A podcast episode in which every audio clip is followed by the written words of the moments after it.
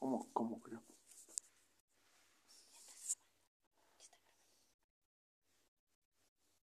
Por Abraham Bastida Aguilar. Patrón, no se preocupe por el difunto. Era Inocencio II. Su vieja se fue con otro a los Estados Unidos. Se fue de bracera. No creo que nadie la reclame.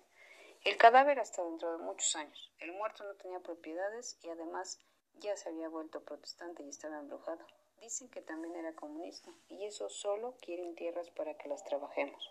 Que su merced tenga buen día. Con su permiso. Diciembre 1990. El gato de la dueña. Voy a platicar mi historia tal y como me la contaron. Nací en Acámbaro, Guanajuato, pero a los pocos días me trajeron acá al rancho donde vivo. Fue por eso que no tuve la oportunidad de conocer quién fue mi madre. De mi padre nunca he sabido quién pudo ser, porque entre los de nuestra clase no se acostumbra que la hembra sepa quién es su pareja. Es por eso que nuestra vida gira alrededor de la madre. Así de la tierra templada. Me trajeron a los pocos días de nacido a este lugar que es tan extraño, muy frío en invierno y lluvioso en extremo durante los meses de verano. Sin embargo, el mal clima se puede tolerar si se encuentra un rincón donde acurrucarse toda la noche o durante las horas en que cae esa llovizna copiosa que impide salir a buscar alimento, y este es el sufrimiento más grande, el hambre. Padecer hambre es lo más grave que me puede pasar, no importaría si de plano muero por falta de alimento. Lo grave es que por mi tamaño no puede tener muchas reservas y tengo que comer a cada rato. es Así se junta todo cuando transmitiendo invierno. la tierra se Toluca seca y es difícil Mazahua encontrar algo de comer. Por eso el empiezo a día regresar 16 de poco a poco y me acerco a los dueños a que el me den algo de comer, lo que sea. Pedazos de las sobras de la a las comida 12 del de la día. Con eso iba sobreviviendo.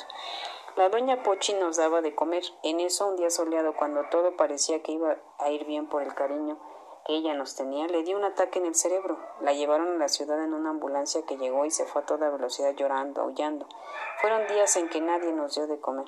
Solo bebíamos agua y comíamos las sobras de la basura y uno que otro animal de campo que cazábamos. Eso nos mantenía vivos. En el rancho se vivía inquietud. Ese nerviosismo que se siente cuando algo va mal, pero todavía tiene solución el problema. Así pasaron días. Al poco el nervio se hizo silencio y la tristeza llegó en forma de carroza fúnebre.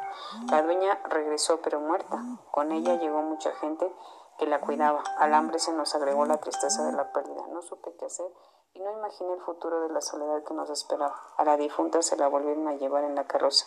Ya nadie regresó. La soledad se hizo real. El hambre se hizo costumbre. Me fui habituando a no comer más que unos pocos mendrugos que alguien nos daba a deshoras. Al hambre siguió la debilidad y a esta la enfermedad y el dolor, el doble dolor, el físico por la falta de comida y por las heridas de los pleitos por la comida. Nos comíamos los unos a los otros. Cada uno de los habitantes nos íbamos a este o aquel rincón a esperar. Y así esperando llegaba la otra tristeza, la de la soledad que había dejado la dueña. No solo no había quien nos alimentara, tampoco había quien nos amara o a quien amar. Era una soledad como la de los panteones. No había con quien quejarse o a quien mirar. Era una muerte antes de la muerte. Era la tristeza pura, la de la soledad y del hambre, la de la lluvia fría y el invierno seco. Sin embargo, aún había vida en mi cuerpo, por lo menos la suficiente para acostarme al sol y dejar pasar las horas. La muerte real pareció llegar más tarde, creo que llegará al rato, cuando por falta de comida y por el frío y la soledad deje de respirar. No extrañaré nada. Bueno, casi nada, solo a la dueña, porque yo fui su gato, su gato consentido, y me ha pesado mucho su muerte, la soledad y todo eso, pero más que nada no haber podido ser enterrado en su tumba. Hubiera sido un consuelo saberme muerto junto a la dueña allá en el cementerio. De lo contrario, mi cuerpo se irá quedando frío, se irá pudriendo y al final seré tirado a una zanja cualquiera. Agosto 1997.